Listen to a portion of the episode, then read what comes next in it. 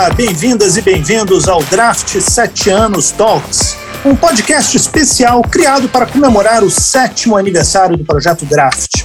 Eu sou Bruno Leutzinger, editor do Draft, e vou mediar a nossa conversa de hoje. O tema deste encontro é a era cripto. Como as criptomoedas e os NFTs vão transformar o conceito de dinheiro e investimentos. Será que as criptomoedas vão se tornar um meio de pagamento de uso corrente, com adoção em larga escala?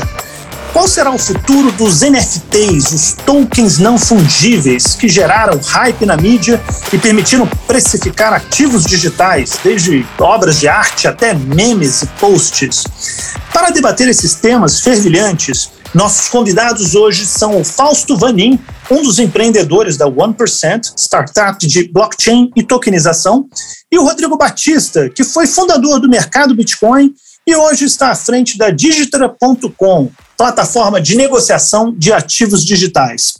Obrigado a vocês pela presença. Eu queria começar trazendo uma questão. É, Para quem está fora desse mercado, às vezes fica a impressão de que o papo cripto ainda está muito restrito àquele ecossistema e que a gente não vai chegar num momento em que as moedas digitais vão ganhar uma adoção em massa. É, por outro lado, a gente viu recentemente que El Salvador adotou o Bitcoin como uma moeda oficial, uma decisão meio polêmica. É, eu queria ouvir de vocês. O quanto falta para a adoção em escala global das criptomoedas? Ou, se ao contrário, o destino delas é mais permanecer como um ativo de nicho? Começando por você, Fausto. Bom, eu, eu, eu costumo dizer que é, é, muitas pessoas às vezes perguntam, passando um pouco pela tua pergunta, né, Bruno? Ah, mas é, o, o Bitcoin vai dar certo? Né, o Bitcoin vai ter sucesso? Para mim, cara, o movimento de criptomoedas, né, que a gente, desde que a gente viu o início dele, está vivendo até hoje, para mim já deu muito certo. Porque ele conseguiu mostrar para a indústria que é possível a gente ter um ecossistema, uma economia é, é, mais eficiente, 100% digital, global, 24 horas por dia. Então, assim, o quanto isso já provocou no sistema é, é financeiro global, em termos de mudança de mindset, é absurdo. Então, é, é, a, a, o desdobramento disso para o dia a dia de muitas pessoas é, talvez vai, vai, vai se refletir nos aprendizados do sistema financeiro a partir do que foi provocado lá no movimento de criptomoedas. Então a gente já tem visto é, é, é, é muita discussão sobre a moeda soberana, né? Então há o uso de é, tecnologias cripto por, por determinados países para digitalizar a sua moeda usando o mesmo princípio né, da criptomoeda. Olha o tamanho da provocação, né? Fora, né? Comigo acontece, provavelmente com o Rodrigo muito mais, né? Mas a, o, o, churrasco de família no domingo, final de semana, o, aqui vem aquele o cunhado, vem o primo perguntar: e aí, cara, pode me dar um pouco mais de detalhe? Eu tô dando uma olhada aqui no Bitcoin, no token tal, o amigo aquele né, de infância que vem chamar você no, no, no, no, aplicativo aqui de mensagens aqui, ah, mas cara, eu tava pensando aqui em, em investir em tal token. Cara, é, essa é uma realidade que já chegou para muita gente, né? Na, naturalmente não chegou para todos, mas é, é, algo que se popularizou de uma maneira assim impressionante, né? Se a gente for considerar que, que é um tema que no, no Brasil está há, há, há um pouquíssimo tempo, né? E, e, já ganhou um espectro muito relevante. Então, acho que é, vai se popularizar ainda mais na conversa de dia a dia, né, na conversa de corredor na empresa, assim, mas eu acho que o, o tamanho do impacto que gerou na, no mindset do sistema financeiro global é irreversível. Então, hoje já se pensa a partir de um baseline técnico né, e, e econômico uh, com, uma, com, um, com um patamar muito mais elevado de ser 100% digital, né, de ser é, acessível, de, de ser eficiente, de ser seguro, né, transparente e auditável. Né? Então, acho que essa mudança, para mim, ela não volta mais. Né? Então, isso para mim já é, já é, é, é sedimenta o sucesso né, da, da, do movimento de criptomoedas como um todo. Então, para mim, ele já é sucesso por toda a, a mudança que provocou né, na gente e no mercado. E aí, assim, é, eu, é, rapidinho só, É assim, é, é, a internet, quando a gente começou a usar, né, os primeiros usuários, vamos dizer assim, comerciais, ali no meio da década de 90, começo da década de 90, ela já existia há, mais ou menos 20 anos, quando ela chegou para a gente. E aí, depois de, de 90 e, e tanto até agora, a gente está falando aí de quase 30 anos de, de, de existência da, da, da tecnologia.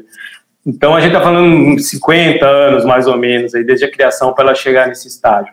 A gente está discutindo aqui uma tecnologia e já tem governo implementando uma tecnologia nova de, de, de pensar o dinheiro que tem que foi criada na, na parte teórica foi publicada em, em 2008 e que o primeiro software foi publicado em 2009. Então a gente está falando de 12 anos de tecnologia.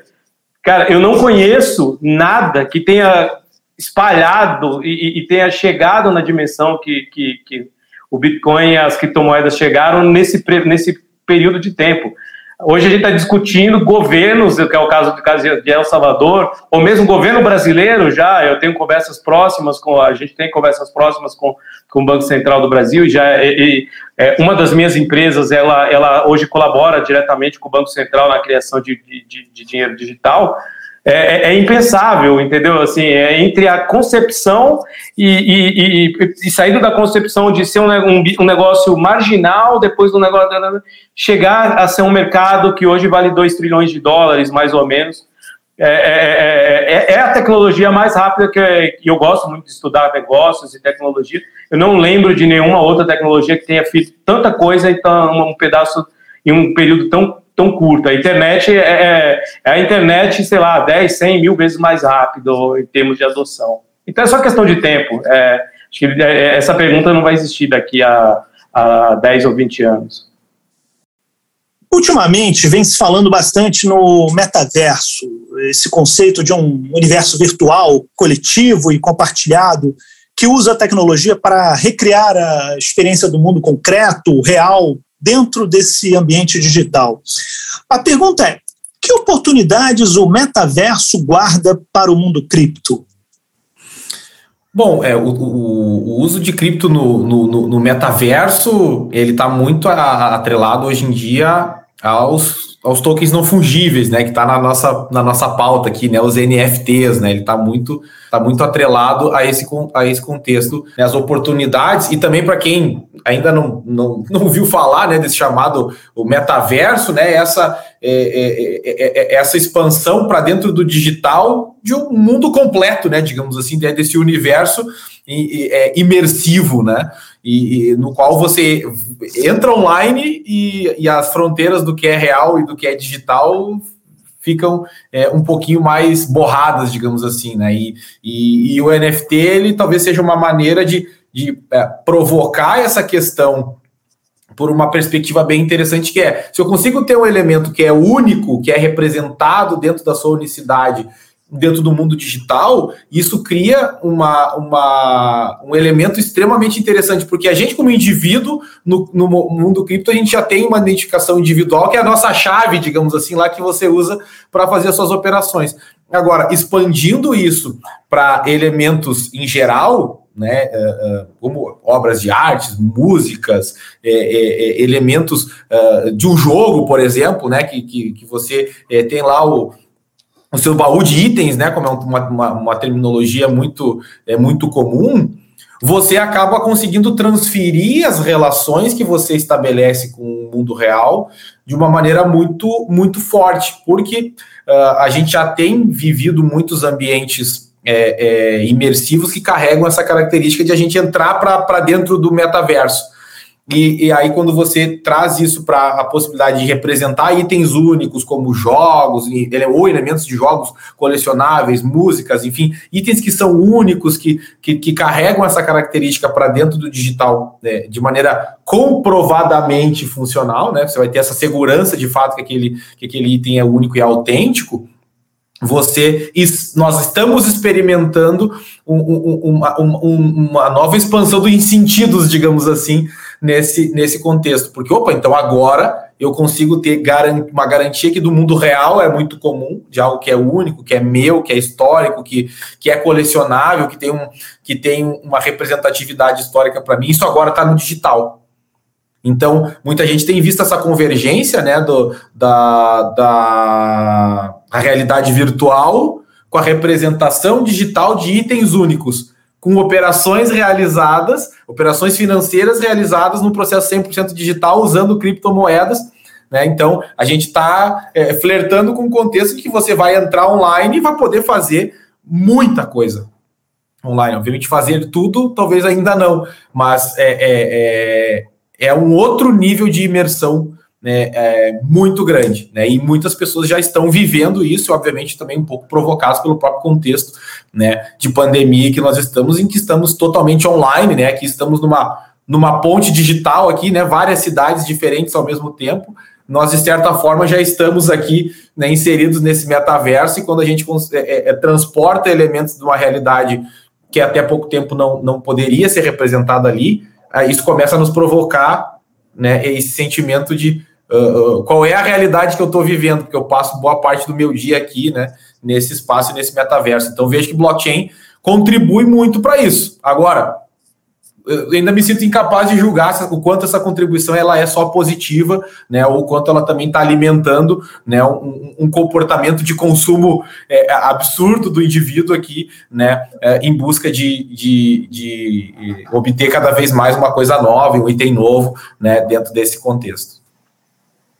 Legal. Rodrigo, quer complementar? É, eu acho que, é, é, assim, é, complementando, acho que foi muito boa a resposta do Fausto. É, se você tem um conceito de propriedade, que é um conceito que cerca todo o, nosso contexto social há, há, algumas décadas, ou séculos, é, ele, ele era um conceito mais frágil dentro do universo digital, né? Então, é, dentro de jogos, dentro de redes sociais, dentro de ambientes digitais, esse, esse, esse conceito de propriedade ele praticamente era inexistente. O que está acontecendo agora, de maneira tentar falar de maneira didática, é que se tá está se juntando o conceito de propriedade e aí de propriedade digital com esses ambientes. Então, assim, você pode ser dono de uma panelinha dentro de um jogo você pode ser dono de uma casa dentro de um jogo, você pode ser dono de um apartamento dentro de um jogo, de um carro. Você negocia aquela propriedade com outra pessoa, você compra de outra pessoa um item. Então, assim, eu acredito que quando a gente junta isso com realidade virtual, eu só discordo com, do Falso no, no ponto de que, de que se a gente vai conseguir reproduzir a realidade lá dentro. Eu acho que vai ser um negócio maluco, assim, eu acho que tende a realidade dos jogos serem melhor do que a nossa vida real. E eu acho que contando com avanços de, de, de, de, imersão, de óculos de realidade virtual, mas essa questão da propriedade, mais gráficos, mais todo. Lá fora tendo pandemia e doença, eu acho que vai ter muita gente que vai achar melhor ficar dentro de casa andando no seu carrinho virtual, no mundo brilhante, brilhante e maravilhoso. Entendeu? Então, eu acho, que é, eu acho até meio estranho, assim, mas acredito que o meu, meu filho vai pegar muito dessa realidade. Eu queria saber mais sobre os chamados NFTs, os, os tokens não fungíveis, que entraram em evidência nos últimos tempos. Uh, minha dúvida principal é: qualquer coisa pode ser tokenizada, ou seja, transformada em um NFT, um ativo digital? A, a relação de valor, né? É, valor e preço são coisas complementares, às vezes até se confunde né, uma coisa com a outra, mas com certeza a arte e a literatura têm valor, porque ali está depositado o, o, resultado da criatividade, do esforço, do momento do artista, né? É uma expressão, é uma expressão artística que está manifesta ali, né? Então, sem dúvida nenhuma, isso tem valor.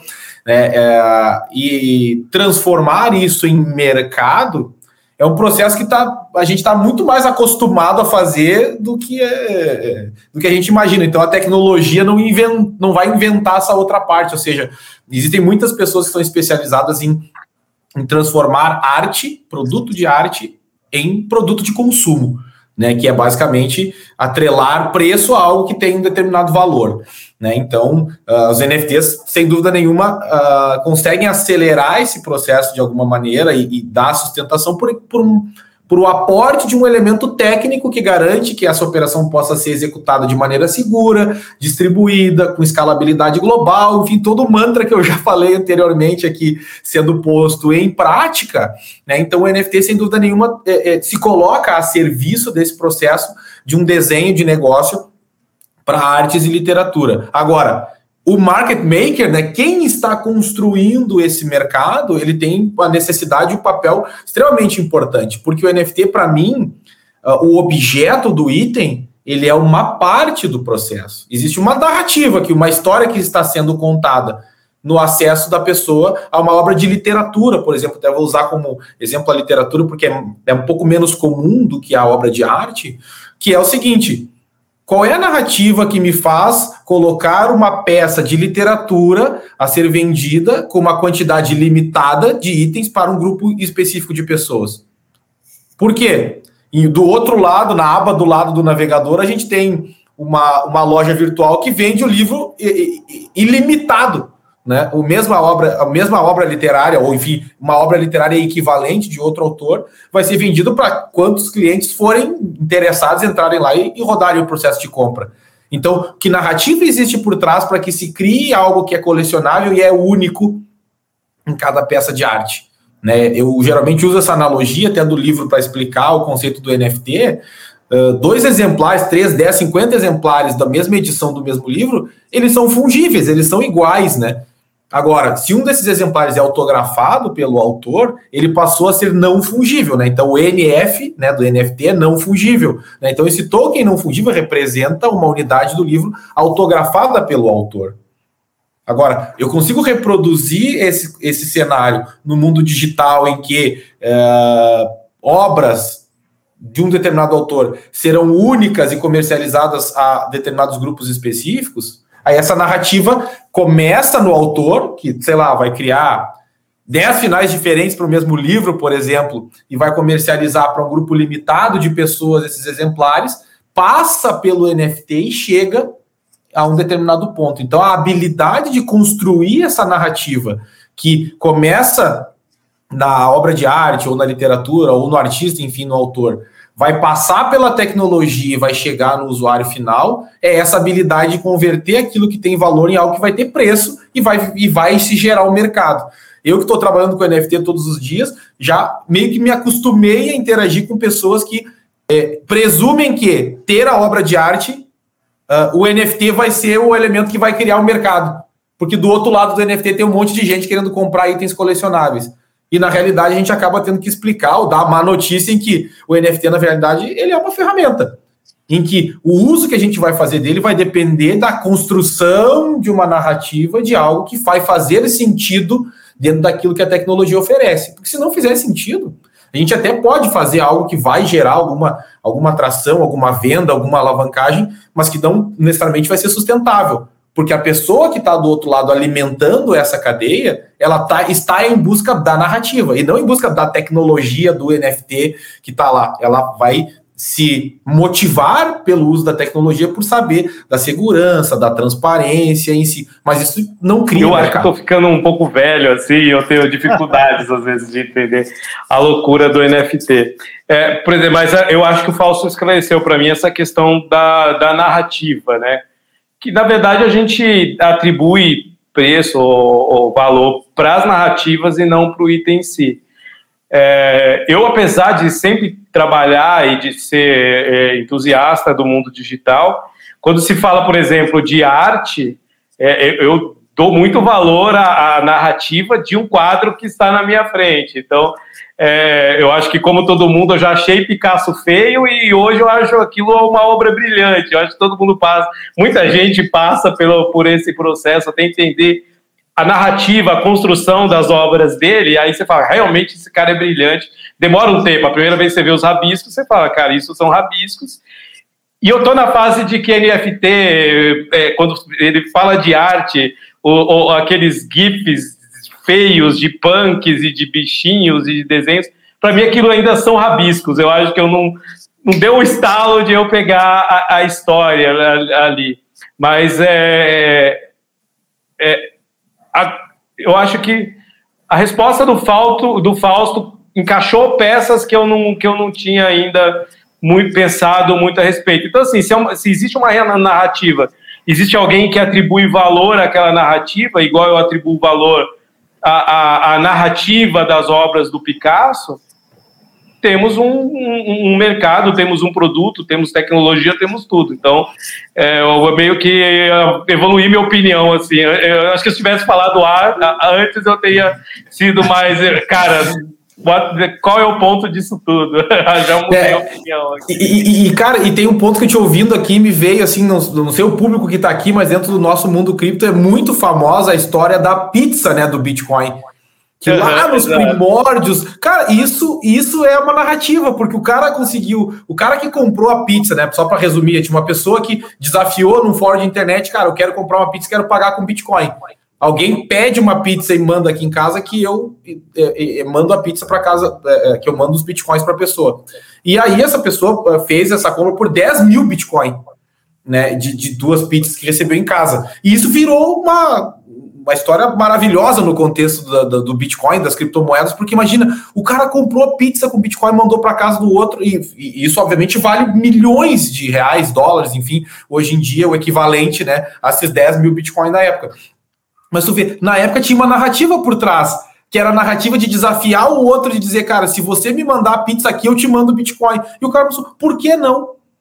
Eu vou mandar, porque, cara, uma pizza, 20 dólares ele pagou lá na pizza. Então, a narrativa que estava por trás gerou nele esse interesse de fazer parte. Então, por isso que muitas vezes o meme, né, que é comercializado por valor enorme, o meme ele tem um contexto. Né? A pessoa quer fazer parte desse contexto. E aí, por conta disso, se gera essa coisa que, obviamente, não. Uh, o NFT não vai ser uma indústria de compra e venda de memes. Isso só representa né, um contexto do nosso momento de hoje, que lá em 2017, lá quase 2018, final de 2017, no CryptoKitties gerou uma venda de mais de 100 mil dólares né, de um gato dentro do ambiente lá do CryptoKitties, que já era um NFT. Né? Então, porque tinha uma narrativa por trás disso que naquela época, naquele momento, naquele contexto fazia muito sentido. Né? Então, é, é, é, te ouvindo agora, Rodrigo, me lembrei da história da pizza, porque lá naquela época, se não fosse a narrativa da pizza, não tinha rolado isso. Com... Quanta gente entrou né, no mundo uh, cripto por causa disso, né? De, de, poder ver que algo tão simples né, e tangível do nosso dia a dia como uma pizza virou algo tão gigantesco de, em termos de representatividade, que é o que acontece com o meme, né? Cara, numa época que o cara comprou um meme e tal, então acho que isso também é, é, é, tem um poder de é, é, materializar né, de uma maneira super simples, né, as relações que a gente estabelece com as coisas, né, então é, queria também trazer esse complemento porque ouvindo o Rodrigo me veio, me veio muito forte essa, essa relação.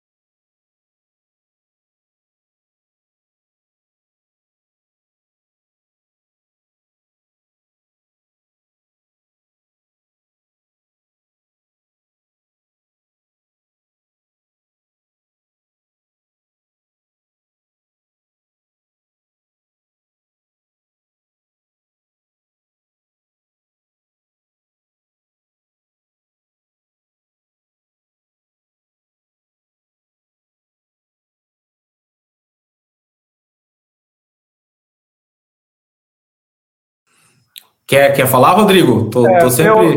Eu, eu, eu acho, tá falando rapidamente, eu acho que essa questão da, da, da, propriedade, eu acho que ela, e, e do, do, do, metaverso que a gente vinha discutindo aqui, Eu acredito que essa vai ser uma questão bem relevante. Acho que as pessoas sim vão entrar em imersões cada vez mais sofisticadas e que, e que vão começar a trocar muito da realidade delas nessas imersões. Na verdade, assim, eu já vejo isso acontecendo. Quando você vê um casal no, no restaurante que não se olham, estão no mesmo ambiente físico, mas não se olham um para o outro, é porque ficam no celular, é, no, no Instagram. O Instagram já é um ensaio desse mundo mais bonito, mais cheiroso, mais tudo, assim, e, e, as pessoas já entram nele. Não precisou de uma realidade virtual, de, um, de uma coisa mais sofisticada graficamente para isso acontecer. Quando a gente tem essa questão da propriedade e da.